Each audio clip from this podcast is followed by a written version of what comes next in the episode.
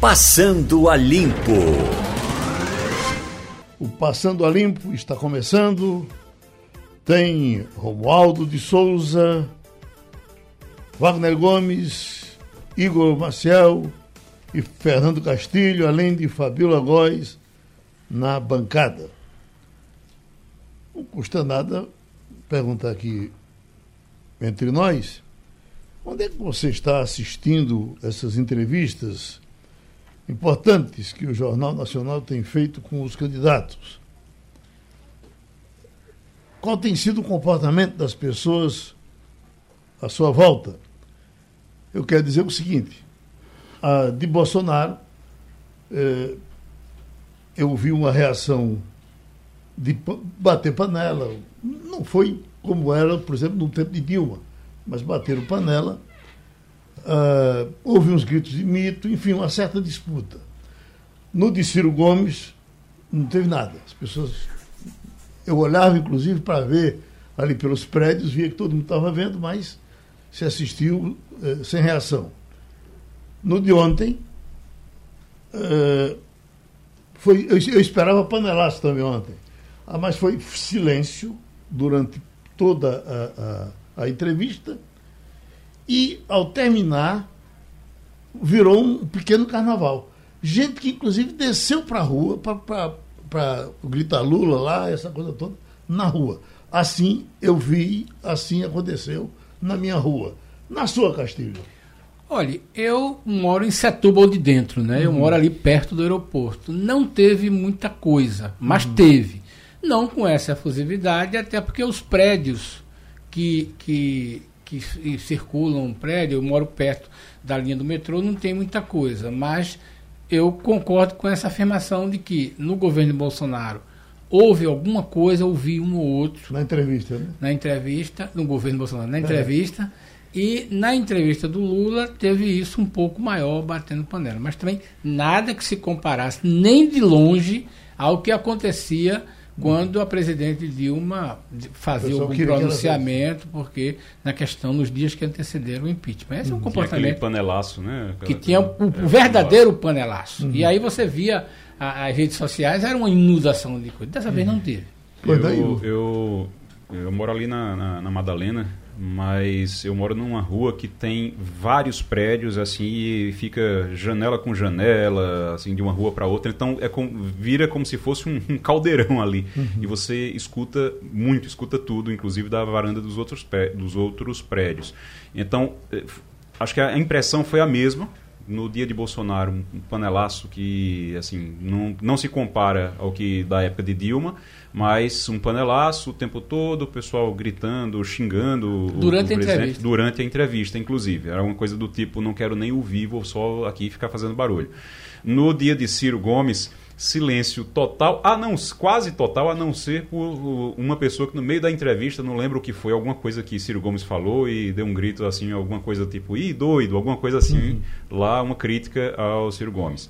E ontem também, silêncio, durante toda a entrevista e no final me chamou a atenção porque começaram a aplaudir e teve foi um, um eu acho que passou pelo menos uns, uns entre 5 e 10 minutos de aplauso uhum. sem parar assim uma coisa ininterrupta de vez em quando algum alguém tentava in, impedir dizendo é, xingando Lula algum bolsonarista alguém mais realmente aplauso o tempo todo é, depois que acabou, acho que ficou uns de 5 a 10 minutos o pessoal aplaudindo, muita gente. Isso me chamou a atenção porque é algo que a gente via, eu via nesse tom, por exemplo, naquela época da pandemia, você lembra que quando uhum. disseram, ah, tal hora todo mundo vai aplaudir os médicos. É. E aí todo mundo se juntava e começava a aplaudir na, nas coisas. Foi algo nesse tom, realmente, nesse nível isso realmente chamou a atenção. Uhum. Depois eu estou com os números da audiência aqui, se você, se você quiser, ah, depois sim. que Wagner falar, a gente pode falar sobre isso. Uhum. Pois não, Wagner. Olha, eu estou gostando dessa geografia aqui do Recife que vocês estão trazendo, né? Castilha de Setúbal de dentro. Uhum. É porque ali perto do aeroporto, eu, aquilo ali não é nem boa viagem. Eu fui, é inclusive, é no bairro, eu, eu, do bairro de classe média, aqui, Espinheiro. Uhum, certo. Entendeu? Eu sou Mas, Madalena assim, quase tudo. Não, tá? E Igor é Zona Sul da Madalena é, e eu sou periferia da Madalena, entendeu? ah, tá. É por aí. Agora, foi a mesma coisa, assim, o que o Igor está relatando, a gente é do mesmo bairro, eu, eu percebi a mesma coisa, algumas manifestações e aplausos também depois da, da entrevista. Agora é bom levar em consideração, Geraldo, que nós somos habitantes de uma região de que em cada 10 eleitores, seis votam em Lula e dois em Bolsonaro. Uhum. Então a força de Lula é, aqui é indiscutível, é muito mais forte. Lembrando que em 18, a gente naquele jantar Castilho que a gente teve com Eliane Cantanhede, logo no comecinho ali do segundo semestre, comece, quando estava começando a esquentar a eleição, ah, aliás, finalzinho do primeiro semestre ainda, ela chegou, gente, vocês precisam observar a campanha de Bolsonaro. A gente não tinha essa força de Bolsonaro aqui, como ficou constatado na própria eleição. Ah, né? Bolsonaro não ganhou no Nordeste, nenhum estado do Nordeste. Agora, com toda essa aprovação no primeiro Lula ganhou aqui, no Recife. No Recife, no Recife, Recife, não, ganhou é. no interior também, várias cidades. Com toda essa aprovação de Lula aqui, o que eu sentia era, é, era assim como que fosse um eleitor envergonhado. Eu juro a você, como eu não pensava que fosse acontecer uh, como aconteceu ontem. Uhum. Acho que as pessoas viriam, achei que elas viriam. Primeiro, o desempenho de Lula foi muito melhor do que o que eu pensava. Eu achava que a gente falava que os discursos de Lula estão sendo muito ruins. Eu achava que ia ser mais ou menos naquele tom. Não foi. E, e, e, Geraldo, eu, eu, eu, não tinha visto. eu fiquei surpreso também com o desempenho dele. Agora vamos ressaltar é, o seguinte: Lula, Lula é Lula para o Brasil desde quando? 1989. É, né? Ele era o Lula lá do sindicato, lá antes de 89, mas a gente conhece Lula desde 1989, participando ativamente de todas as eleições. Eu não sei como vocês se surpreenderam, porque eu não me surpreendi, não. Não, mas veja só. O homem, conven, o homem convence zebra, zebra a comprar lista. Peraí, mas é vamos lá, no, no, no, raciocínio de geral, dos discursos que ele vinha Muito proferindo ruim. até agora, Muito era assim, meio desconexos, entendeu? Uhum. Mas assim, veja só. Lula chegou no Rio de Janeiro na quarta-feira. Lula ficou no hotel, trancado com a equipe de comunicação dele, treinando.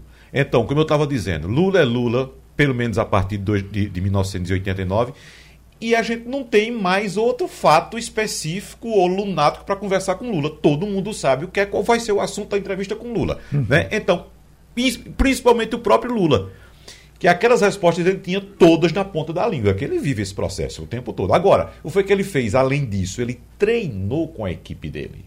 Então, eu não sei não, sabe, Wagner? O, o, acho, não. Eu acho que todos treinaram. Não, é. não ele, mas veja só, ele treinou. Que eu quero, deixa eu completar. Bolsonaro foi obrigado a treinar. Ele, não queria, ele não. treinou com a equipe não treinou, dele. Não e treinou mesmo e oficialmente. Ele levou, e ele levou uma mensagem direcionada naquela entrevista. Ele sabia para quem estava falando. Veja só o esforço que ele fez para botar Alckmin na conversa não é para apresentar Alckmin, para se, se colocar como um moderado. Uhum. Pois não. Deixa eu chamar Romualdo. Romualdo, você está longe da gente aqui. É, sobre o conteúdo da entrevista, eu prefiro esperar o momento com o professor Labareda, porque eu tenho algumas questões para apresentar ao professor. Agora, do ponto de vista da entrevista, eu assisti na segunda-feira e ontem com os meus alunos na sala de aula e a gente assistindo a entrevista como entrevistadores e não como eleitor ou como é, alguém que está na expectativa de esperar essa ou aquela resposta. Então, é, na segunda-feira e ontem, quer dizer, na segunda-feira, a gente ouviu muito panelaço perto da faculdade. E ontem, um bar que fica nas imediações da escola colocou um paredão e transmitiu em som alto a entrevista do ex-presidente Lula. Eu considero, e aí os meus alunos foram levados a a gente analisar o seguinte: como é que um entrevistador deve se comportar, se posicionar diante da pergunta, diante do entrevistador, na hora que perceber que ele está desviando do assunto ou na hora de perceber que ele está jogando conversa fora ou dizendo algo que não é verdadeiro. Então a análise que inicialmente eu fiz na sala de aula, tanto com Bolsonaro como ontem, foi exatamente essa. Ciro Gomes, aí eu assisti em casa, é, é aquilo que a gente já comentou aqui é, no Passando a Limpo. Só o seguinte, a questão do treinamento que eu falei, o media training, qual é o termo técnico utilizado? Por exemplo, a informação que tínhamos de bastidor é que Bolsonaro não quis fazer o media training. Claro que ele fez o treinamento dele, mas com outro núcleo, não com núcleo de campanha. Não, o, que aconteceu, o que aconteceu foi o seguinte, ele não quis, não aceitou fazer media training, não aceitou fazer treinamento com a equipe de campanha. E aí a equipe de campanha chamou algumas pessoas que já tinham agenda com ele, o ministro Paulo Guedes, o Fábio Faria, chamou eles e disse: Ó, oh, vocês que já vão ter agenda com ele, por favor, treinem isso aqui com ele, treinem isso, coisa da, da, da uhum. área deles. e aí eles fizeram esse treinamento. Mas, mas Lula mas teve foi... esse, esse cuidado de é. passar, apesar de ter todas as respostas na ponta da língua, ainda fez o treino, o media training desde quarta-feira e entrou preparado, totalmente preparado para essa entrevista. Então, os outros prepararam, claro, fizeram o seu, mas ele foi focado em determinado ponto. Olha, eu discordo da sua avaliação por uma coisa. Eu vou contar um, um fato aqui que aconteceu com um locutor que vos fala. No dia da inauguração, do lançamento da, da pedra, aliás, do navio João Cândido, eu estava acompanhando isso para o Jornal do Comércio e eu vi como assessor, que era um, um pernambucano, Laércio, que era assessor disso, chegou, botou um texto lá no púlpito que Lula ia falar. Eu disse, eu quero uma cópia disso. Ele disse, tu pode pegar uma cópia agora, tu não vai usar não. Disse, tá certo. Aí Lula começou a falar. Aí quando terminou o discurso, ele disse, tu acha que o discurso que, eu, que a gente montou era melhor do que ele que ele falou? Não, mas aí é diferente. Aí veja bem, aí veja bem, eu quero, eu quero chegar a um ponto bem simples. Eu acho que Lula até deve ter conversado. Agora, o que a gente chama de media training é você treinar o cara para isso. Eu acho que Lula deve ter tido alguma conversa, certamente teve. Agora, o problema de Lula, se perdão, no Rio de Janeiro, Wagner, é a questão da voz. O problema de voz de Lula é muito sério. Então, ele passou dois dias falando pouco, ouvindo muito. E as anotações que ele tinha ali são mas, anotações mas, que ele já fala. Vamos agora conversar com o professor Antônio Lavareda. Professor? É, bom dia, Geraldo. Bom dia, amigos da Rádio Jornal. Eu vou abrir com essa manchete aqui. As manchetes têm sido quase todas eh, favoráveis ao debate ontem, a participação de Lula na entrevista. Essa aqui diz: Lula bateu o pênalti e fez um gol na sabatina do Jornal Nacional. Eu não sei o que é que ele quer dizer com isso, mas o senhor sabe e vai nos dizer. Como, uh, olhando tecnicamente, como foi a participação do, da, do, da, entrevista de ontem do, do ex-presidente Lula? Geraldo, é, existe uma coisa chamada perspectiva, né? Fundamental, de utilidade fundamental. É, a perspectiva para representar a realidade na pintura foi descoberta, foi introduzida no final do século XV, ali no apogeu do Renascimento. Então, colocar as coisas em perspectiva para vê-las na dimensão precisa e respectiva de cada uma delas é algo fundamental. Só dá para nós fazermos uma avaliação do desempenho de Lula e do que ocorreu ontem, Geraldo, levando-se em conta as entrevistas anteriores dessa semana. Nós comentamos aqui na terça-feira de manhã, exatamente em horário é, semelhante a esse com você e com os ouvintes da Rádio Jornal, que Bolsonaro havia surpreendido positivamente pelo seu desempenho na segunda-feira. Manteve-se equilibrado, conseguiu explicar alguns ganhos que ele apresentava, algumas realizações do seu governo e conseguiu também, de certa forma, escapar a perguntas mais delicadas, por assim dizer, dos entrevistadores. Comentamos na quarta-feira de manhã a, o desempenho de Ciro Gomes, o conhecimento, né, a capacidade excepcional que Ciro tem, a loquacidade, capacidade de elaborar, elencar propostas e apresentá-las numa enxurrada, numa velocidade, às vezes, indescritível. E ontem assistimos o ex-presidente. Lula se apresentou calmo, equilibrado, tal como, em certa medida, Bolsonaro conseguiu e Lula também conseguiu anteriormente. Ele apresentou conhecimento, bastante conhecimento das questões abordadas, coisa que Ciro, mais do que Bolsonaro, demonstrou também, demonstrou até com mais, digamos, mais exuberância, no estilo Ciro Gomes, na sua entrevista. Mas Lula contou a seu favor com duas coisas, Geraldo: um volume de realizações, de grandes números, impressionante, porque afinal de contas ele foi presidente por duas vezes e num período específico da história econômica do país, onde ao final do seu mandato o Brasil crescia a mais de 7,3 eh, pontos percentuais. Então, o volume de realizações, de programas sociais que o ex-presidente recuperou é impressivo. Essas são suas medalhas. E, ao lado de tudo isso que eu mencionei agora, some-se o carisma do candidato. É, de fato, para quem não assistia Lula há muito tempo, como é, todos os brasileiros, né, vê-lo durante 40 minutos no Jornal Nacional com aquela demonstração de vigor, de entusiasmo, lembrando, Geraldo, que é o mais velho candidato da história das eleições presidenciais do Brasil, 76 anos,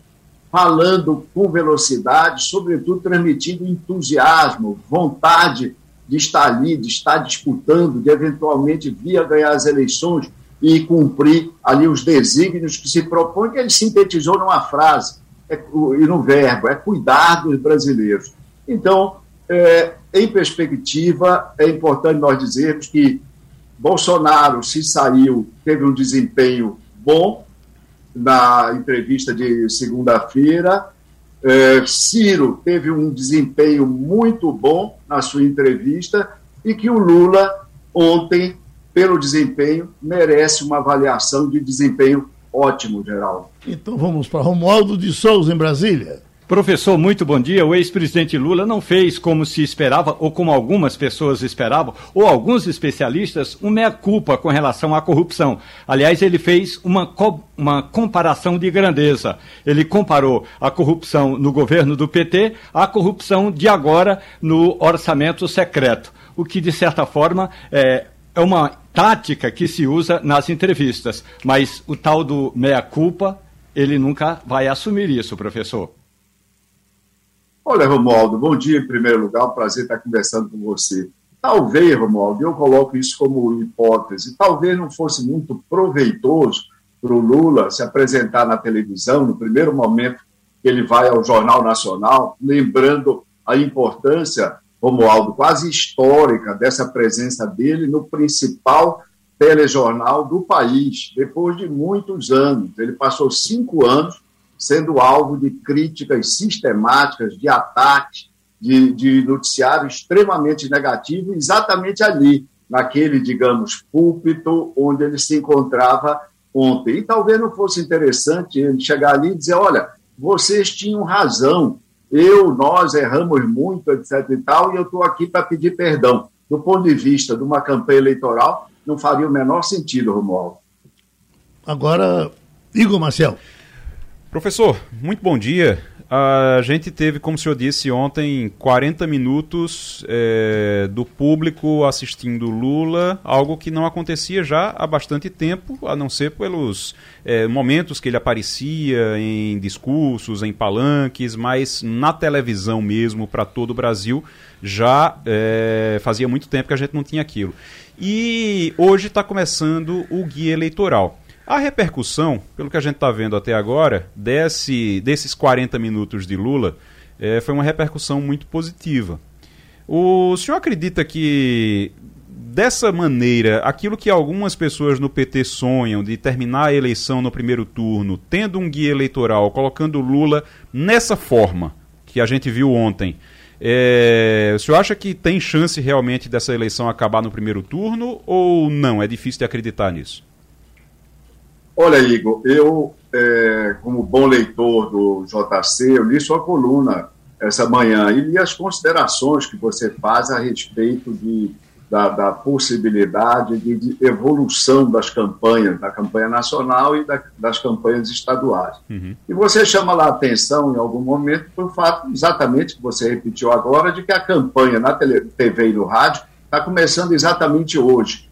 E acho que já está mais ou menos superado, nem precisa a gente insistir no fato de que houve uma leitura enviesada e frequentemente equivocada sobre o papel da televisão e no rádio, com base no que teria, e eu estou é, tô sublinhando aí o condicional teria, uma leitura, ao meu ver, incorreta, teria ocorrido com relação a essas duas plataformas e a sua importância na eleição de 2018. Então, Igor, está cedo para dizer nós vamos conversar todas as quartas-feiras aqui no Corrida Eleitoral, na Rádio Jornal. E eu creio que daqui a uma semana, quando nós conversarmos na quarta-feira, talvez nós já tenhamos uma primeira noção em que direção as coisas podem estar evoluindo eh, e os fatos, de, de acordo com, com, os fatos que estejam eh, se verificando do ponto de vista das estratégias de comunicação. Porque lembrar que Lula ontem fez né, numa situação delicada, que é uma entrevista, uma entrevista da magnitude, da importância da que ocorreu ontem, pela sua audiência e pela simbologia do espaço em que ela se verificou, Lula fez o seu melhor, quando eu digo que ele teve um desempenho ótimo, isso não tem nada a ver com concordância ou discordância é, com relação a, aos seus argumentos, ou mesmo aceitação dos números que ele apresentou. Isso é para a agência de checagem, não é para mim. Tá certo? Eu, eu falo do ponto de vista de comunicação política, do ponto de vista de marketing eleitoral,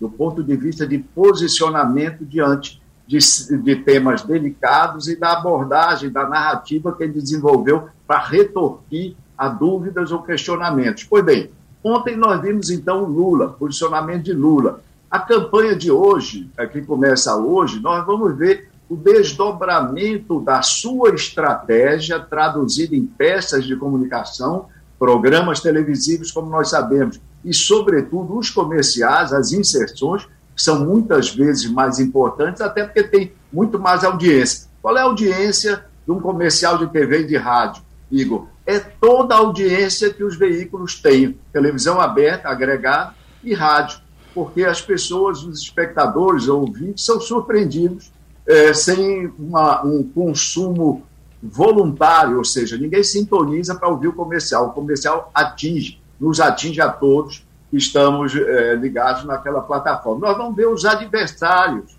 também. Como é que vem a campanha de Bolsonaro, como é que vem a campanha de Ciro Gomes, de Simone Tebet, etc. E vamos ver debates que estão aí planejados, poderão ocorrer ou não, vamos ver se o, o debate do próximo domingo aí por um conjunto é, de veículos, o, o debate planejado para se desenvolver na Bandeirantes, mas, na verdade, realizado por um pool de veículos. Vamos ver depois de debates, programas de televisão, comerciais, é, eventos de campanha, entrevistas e sabatinas em entidades representativas que já começaram a ocorrer e vão se amildar nos próximos dias, o saldo líquido disso é que nos vai possibilitar responder a sua questão, Igor, se essa eleição nacional poderá ser resolvida ou não no primeiro turno. Essa questão da do, importância do debate de domingo, eu estava vendo aqui uma relação, já tem 400 rádios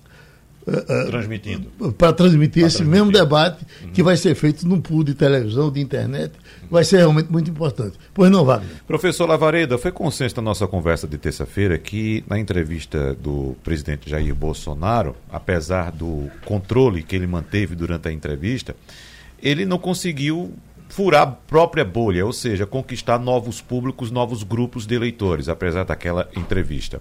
Eu queria saber do senhor se o senhor concorda que a estratégia de Lula foi exatamente ao contrário, de apresentar ao eleitor uma nova possibilidade, inclusive quando ele chega lá com Alckmin praticamente debaixo do braço, tecendo grandes elogios, rasgados elogios ao ex-governador de São Paulo, que é seu candidato a vice-presidente, citando Alckmin, inclusive, como sendo alguém que está lhe causando ciumeira ali, porque ele é tão elogiado, enfim, rasgou vários elogios. Com essa postura, ele quis fazer o que Bolsonaro não fez, ou seja, furar a própria bolha e atrair para o seu palanque o voto daqueles eleitores que estão indecisos, professor? O, Wagner, é, bem lembrado por você, as menções repetidas que ele fez ao ex-governador Geraldo Alckmin, hoje seu candidato ao vice. Para ser mais preciso, ele mencionou o nome do ex-governador por nove vezes, foram nove citações elogiosas.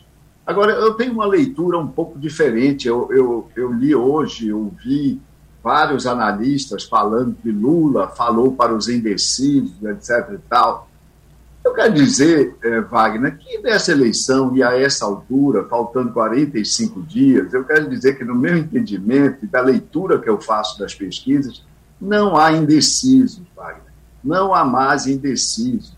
Esses eleitores que, numa questão estimulada, ainda dizem que não sabem quem votar, etc. e tal, muito provavelmente, eu vou repetir, muito provavelmente, eles não votarão, eles vão se abster os comparecendo vão votar branco ou nulo, ou erraticamente vão decidir de última hora por quaisquer fatores. O voto errático existe no Brasil e no mundo.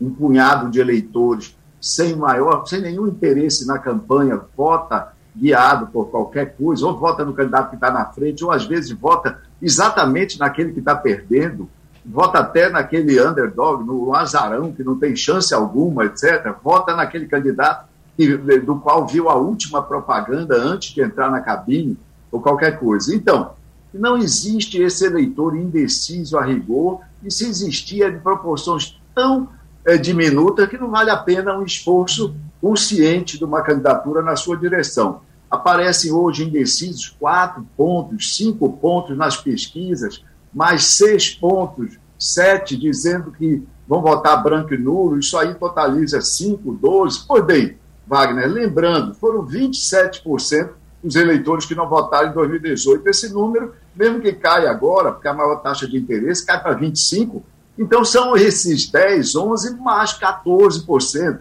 Nós estamos falando de mais 20 milhões de eleitores que hoje dizem quem vão votar e até não votarão. Qual é o papel, então, de se falar tanto em Geraldo Alckmin, de se fazer esse apelo mais amplo? É uma, é uma, uma estratégia mantenedora, Wagner, mantenedora. Lula dificilmente terá, é quase impossível ter os mais de 70 milhões de votos no primeiro turno e um percentual de 45% ou 47% dos votos lhe conferiria. Isso chega, nos 47, chega perto de 80 milhões de votos, ninguém teve, nem Lula teve, nem vai ter. Então, a questão de Lula é manter nessa fase de ofensiva de todos os adversários contra ele, não só Bolsonaro, Ciro Gomes, Simone Tebet também, de todos os adversários contra ele, ele precisa manter esse estoque atual, esse plantel de votos que ele tem hoje. Ele precisa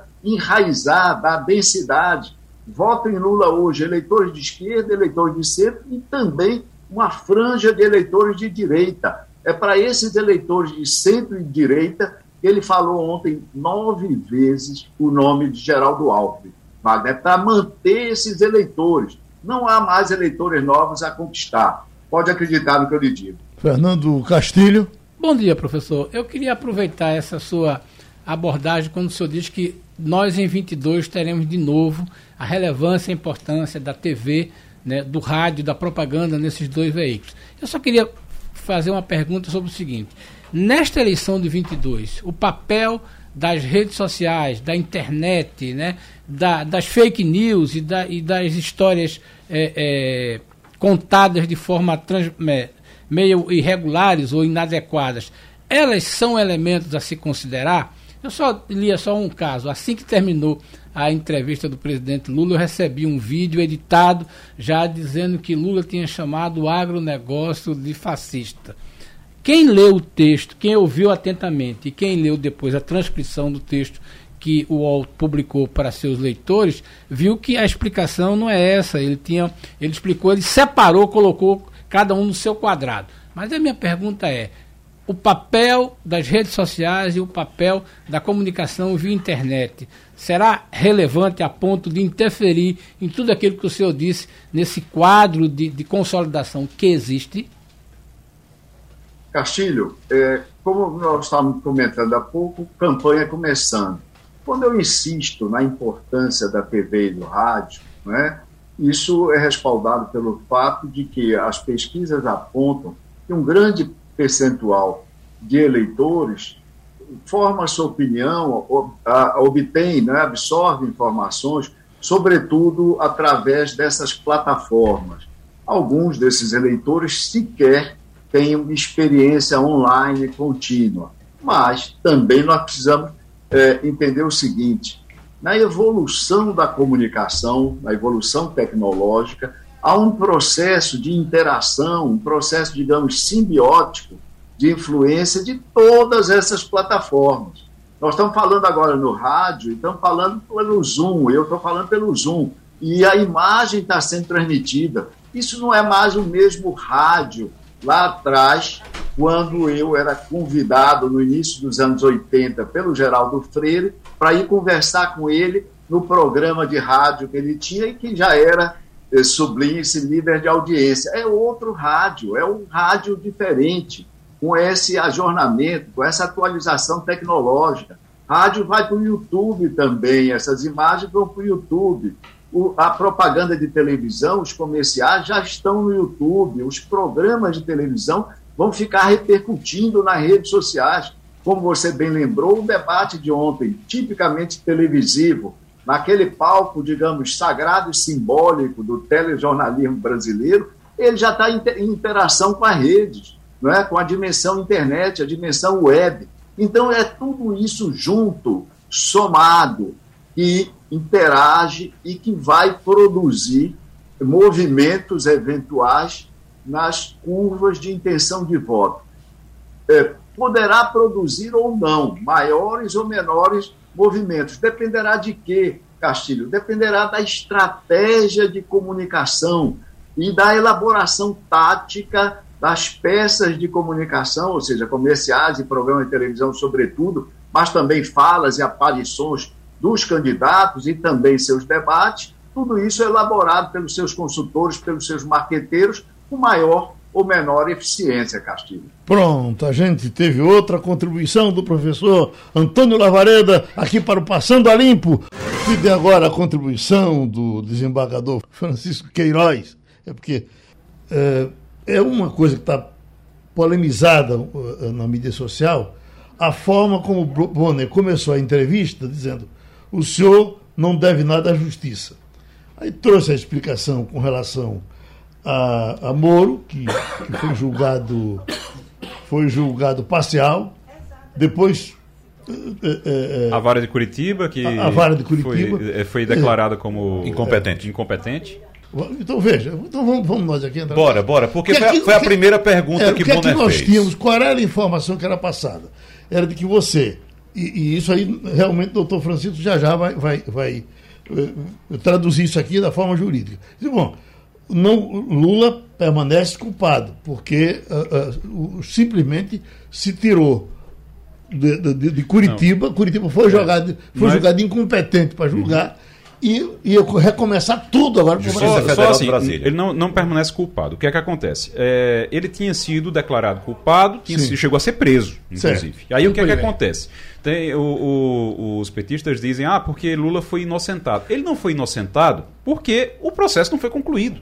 O Sim. processo, na verdade, o processo regrediu, o processo voltou a para instância. a primeira instância, voltou para pra, as fases para a fase inicial. Então, ele voltou para a fase inicial. Ele. Você pode dizer, Lula é considerado hoje, Lula é considerado inocente pela justiça? Sim. Lula foi inocentado no Não. processo? Não. Essa é a diferença básica, é uma diferença que eu acho que o doutor Francisco já está na linha, acho que ele pode explicar melhor para a gente. Pronto, doutor Francisco, não foi muito otimismo de eh, Bonner quando disse o senhor não deve nada à justiça? Lula não deve nada à justiça? Veja, bom dia, Geraldo, bom dia a todos. Em princípio, ele não deve, porque você só deve depois de condenado.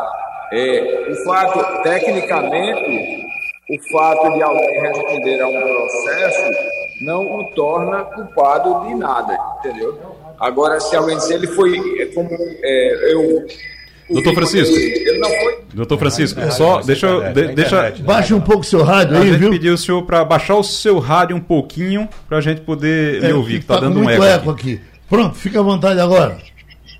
Se você perguntar, com a experiência que eu tenho, diante de tantos anos que fui juiz, se qual será o resultado desse processo, eu diria que será resultado algum, porque em tudo na vida existe um momento, existe uma exaustão. Isso não é jurídico, isso é prático. Então, esse processo de Lula, é, quando ele foi anulado e voltou ao primeiro grau, em princípio, você teria a continuidade. Mas veja quantos meses já isso aconteceu e que não houve continuidade nenhuma. Se você perguntar o que é que vai acontecer com Lula daqui para frente, em ele ganhando a eleição, eu vou dizer minha opinião sincera: não vai acontecer nada. Uhum. Essa é a realidade brasileira. Uhum. É, se ele deve ser culpado ou deve ser absolvido, só com exame de prova, né? Uhum. É, senão a gente fica é, dizendo as coisas em função de, de opinião. E alguém imaginar que, por mais credenciado que seja o veículo de imprensa, eles dão opinião isenta, não, eles apresentam cada um a sua versão. É. Se a gente pegar a, a Jovem Pan, o CNN e outros canais, vai ver que o mesmo fato tem duas versões, ou três, ou quatro, ou cinco. que tem um núcleo que se aproxima, mas tem muita coisa que não se aproxima. Uhum. Então, Lula hoje é considerado inocente? Sim, porque ele não foi condenado nem em primeiro grau. Então, é, agora, que ele já foi inocentado significaria já ter sido passado por um período de provas e julgamento e ao final ser absolvido. Isso não aconteceu. Uhum. certo. No caso, esses, alguns processos foram encaminhados para a primeira instância, para a Vara Federal de Brasília, né, doutor Francisco? Lembrando que outros. Isso ou foram extintos por falta de provas, não é isso? Mas isso. o que, é que acontece agora com esses processos que estão na primeira instância em Brasília? Eles deveriam ter recomeçado, como o senhor disse, e não recomeçaram. E agora? Isso. Veja, eu não sei é, se eles recomeçaram ou se recomeçaram em passo de tartaruga, tão uhum. lentos que parecem nem andar. É, em tese, eles deveriam andar. Agora, em, e o fato de ele ser eleito em tese não deslocará competência, porque serão processos referentes a fatos não do atual período dele como presidente, e de períodos passados. Então, o processo tramitará ou tramitaria na vara federal de primeiro grau. Deixa, Igor. O, não, é, a, a, era exatamente isso que, que, que eu queria só esclarecer, essa coisa do inocente e do inocentado, que é muito utilizado para dizer, olha, ele foi. É, é como se o, o, os petistas quisessem dizer, não, ele foi. É, foi feito, o processo correu, ele foi julgado e ele foi declarado inocente. Ele não foi declarado inocente, é isso só para deixar bem claro, ele foi, não foi declarado inocente porque o processo foi anulado, voltou, é, deu uma, uma, ele regrediu, né? Voltou para para o início. Para começar então, tudo de novo. Para né? começar tudo de novo. Então uhum. ele não foi inocentado porque o julgamento não foi, não foi concluído. Na prática é isso, o julgamento não foi concluído. Agora, se for para dizer ele é culpado ou inocente, ele é inocente porque você é inocente porque até que ele não é culpado. contrário, que ele não é culpado ainda, né? É isso, professor. Acho que a gente Acho que teve, caiu, teve é. sorte hoje com a ligação. Vamos para os Estados Unidos, Fabiola Góes. Fabiola, uma coisa que se falou muito e, e, e nunca mais eu ouvi ninguém falando com relação às pessoas entrando nos Estados Unidos com aquela dificuldade, entrando pelo México, a, a, a sua rua, inclusive, cheia de barraca que as pessoas armavam para dormir. E é como que isso tivesse sido resolvido, porque não, não, esse assunto saiu da agenda. As pessoas se acostumaram com esse processo ou, na verdade, essa situação melhorou aí nos Estados Unidos? Bom dia, Geraldo. Bom dia a todos. A situação não melhorou, Geraldo. Ainda uhum. tem muita gente tentando entrar nos Estados Unidos pela fronteira com o México. Várias operações são feitas pela Polícia Federal Americana. várias pessoas são prendidas por dia para tentando né, entrar. Agora tem uma polêmica que o governador do Texas está enchendo ônibus com esses imigrantes e mandando para Nova York, que é um estado que é governado por democrata. Então, é uma crítica política do Biden em relação à imigração e tem sim, continua tendo muita gente dormindo na rua, muitos imigrantes, mas também tem americanos que perderam condições, né, assim, perderam dinheiro por causa de pandemia. Houve um alívio muito grande porque os Estados Unidos estão com a menor taxa de desemprego nos últimos 40 anos, em torno de 3%. Então, tem gente que está é, conseguindo né, colocação no mercado de trabalho e aí consegue pagar um aluguel. Mas a realidade dos Estados Unidos, essa, essa política migratória não mudou nada, a verdade é essa, em relação à política do Trump nesse governo Biden. Então hum. tem muita crítica ainda, e aí agora tem essa polêmica do, do governador do Texas mandar ônibus para Nova York. Uhum. Oi, Castilho. Fabiola. É, eu estou vendo aqui, tem uma coisa curiosa, diz que o governo Biden vai perdoar as dívidas de aproximadamente, acho que essa é 20 mil ou 20 milhões. 20 mil de, dólares de cada um. De 20 mil dólares de estudantes, né? A sensação que eu passo é que, é que eles estão seguindo o Brasil, né? Na questão do FIES, que estão dando condições de pagar é, com desconto de 95% e os 5% você financia em 60 meses. É isso mesmo? É, qual é o quadro, e é importante que eu queria que você dissesse, qual é o quadro do estudante que se forma e fica devendo 20 mil dólares. Ele entra no SPC daí, o que aquele, ele é impedido de ser contratado. Como é que é o drama de uma pessoa que tomou dinheiro emprestado para estudar e não consegue emprego para pagar? Oi, Castilho, bom dia. É uma situação bem complicada. Eu conheço várias pessoas que passam assim a vida inteira, 15 anos pagando essa dívida. São mais de 43 milhões de mutuários que conseguiram né, estudar no college ou, ou na, na universidade mesmo, no mestrado, graças a essa ajuda do governo de financiamento estudantil. Os Estados Unidos não têm universidade pública como tem aqui no Brasil. É uma outra crítica também do sistema educacional americano, porque é muito caro estudar lá. As crianças estudam até o segundo grau, equivalente ao segundo grau, de graça, escolas são muito boas. Mas aí chega a faculdade e as famílias passam anos juntando dinheiro e muitos não conseguem juntar o suficiente para poder se formar. Então contraem essas dívidas. O que, que aconteceu agora? O Biden determinou o perdão de dívidas para aquelas pessoas que recebem até 125 mil dólares por ano. Serão perdoados até 20 mil dólares né, dessas dívidas que eles têm.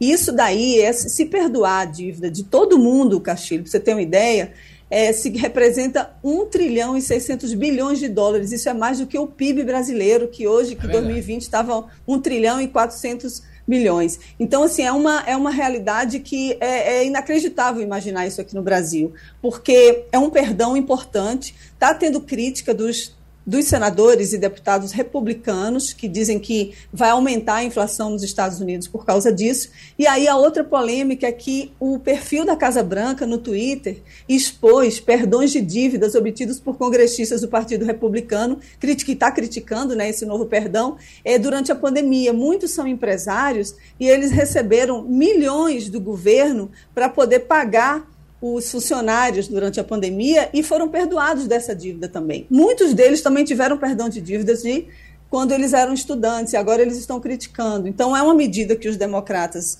apresentaram. Isso está é, tá dando um viés, vamos dizer assim, eleitoreiro, porque vai ter eleição de meio de mandato agora em novembro. Os republicanos estão esperneando, mas o fato é que vai beneficiar muita gente. São 43 milhões de pessoas que ficam endividadas.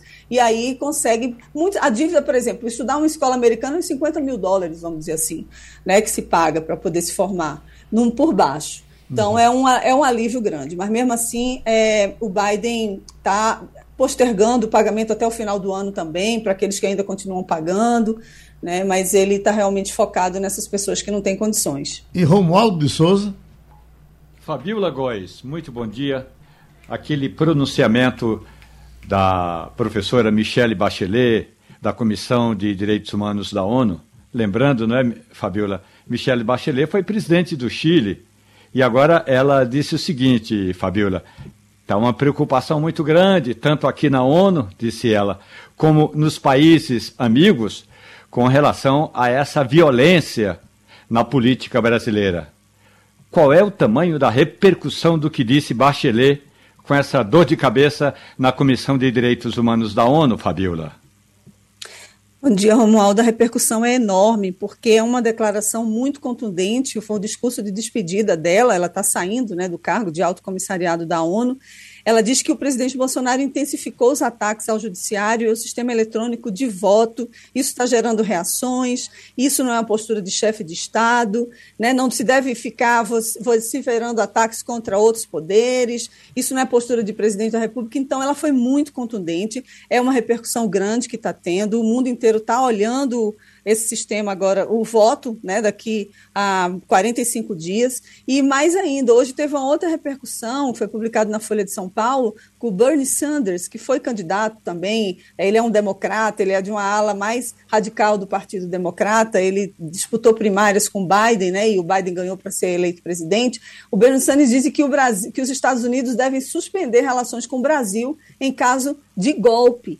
Então, é mais um reforço aí, depois dessa declaração da Michelle Bachelet, o Bernie Sanders, o senador de 80 anos, ele é um, é um homem muito lúcido, muito atuante na política norte-americana, e ele defende exatamente isso. Ele vai apresentar um projeto ao Congresso americano para garantir que o Washington reconheça imediatamente o vencedor do pleito no Brasil. Os Estados Unidos estão muito ligados nesse tema, principalmente os, os, os democratas, os aliados do Biden.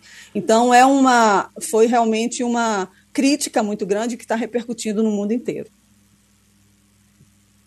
Oi, É, pois não, ô, ô, Geraldo, é só um comentáriozinho rapidinho, uma notícia que chegou ontem dos Estados Unidos que eu achei bastante interessante, que veio da Califórnia. O estado da Califórnia, viu, Castilho?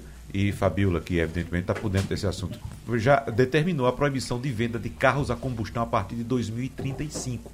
Daqui a 13 anos, Geraldo, não vai ser permitida mais a venda de veículos movidos, nem híbrido. Nem híbrido, aquele que tem dois motores. É só elétrico mesmo. Só elétrico a partir de 2035 no estado da Califórnia, o que deve gerar uma revolução nos Estados Unidos. Os outros verdade. estados devem copiar também. É, o que né? me chama a atenção nessa história é uma coisa, uma coisa, outra coisa, outra coisa. Por exemplo, a China que está realmente impulsionando a estrada do carro elétrico, né, continua produzindo energia elétrica a carvão.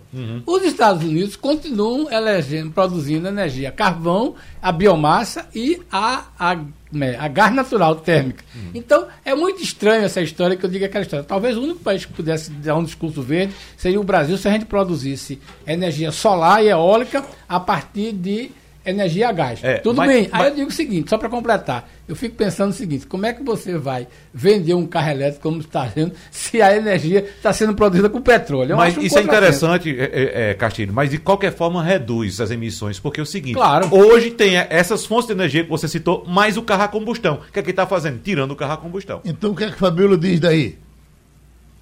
Isso mesmo, Wagner. É uma meta arrojada, né? A meta é bem de acordo com a política energética do governo Biden. O, governa- o governador da Califórnia é um democrata. O Biden anunciou, né, aquela liberação, a aprovação do pacote, né, de 2,2 trilhões de dólares para poder combater os efeitos das mudanças climáticas e uma série de incentivos para a redução de emissões de gás carbônico na atmosfera, carros elétricos. E aí o que, que acontece? A meta deles é de reduzir em 50% as emissões até 2030, ou seja, a gente tem, tem menos de. tem o que? Oito anos para eles conseguirem essa façanha. Então eles estão correndo contra o tempo, eles de fato estão com muito dinheiro para gastar e para incentivar o uso de carro elétrico, agora vão ter que procurar energias renováveis, sim, né, outras fontes de energia para poder, é- eólica, sei lá, é, solar, eles estão também com capacidade de, de geração de energia solar, com placas fotovoltaicas, então é muito dinheiro e eles realmente estão muito focados nessa, nessa nesses carros elétricos. Tem muito carro elétrico nos Estados Unidos, não assim, várias ruas já tem locais para você abastecer, então é uma realidade que que está se concretizando mesmo. Fabiola, nós já estamos estourados aqui, mas eh, é a manchete do momento. Ah, juiz da ordem, eh, de, de divulgar os documentos de Trump, eh, da, da casa de Trump. E isso vai ser divulgado mesmo? Vai sim, está uma grande expectativa enorme. Até o meio-dia dessa sexta-feira, o FBI tem a obrigação de divulgar por que, que eles foram lá na casa do Trump recolher esses documentos. Está um mistério danado, ninguém sabe o que, é que tem dentro dessas caixas. Né? Quando lançaram a operação, a imprensa ficou especulando o que, que teria, teria gravações e, e- reuniões e documentos de relação à Coreia do Norte, enfim. Agora, finalmente, vai se saber por que foi deflagrada essa, essa operação. O FBI está dizendo que tem assuntos muito sensíveis que, para não atrapalhar as investigações, eles não podem divulgar agora o teor. Mas o juiz disse que tem que divulgar alguma coisa. Então, a gente está na expectativa aí de a qualquer momento vir essa bomba aí para saber o que é que o Trump tanto esconde, né? Tanto escondia na casa, de, na casa dele, na mansão. Pronto, Fabiola Góes, a gente se encontra a qualquer momento e terminou o Passando a Limpo. A Rádio Jornal apresentou opinião com qualidade e com gente que entende do assunto. Passando a Limpo.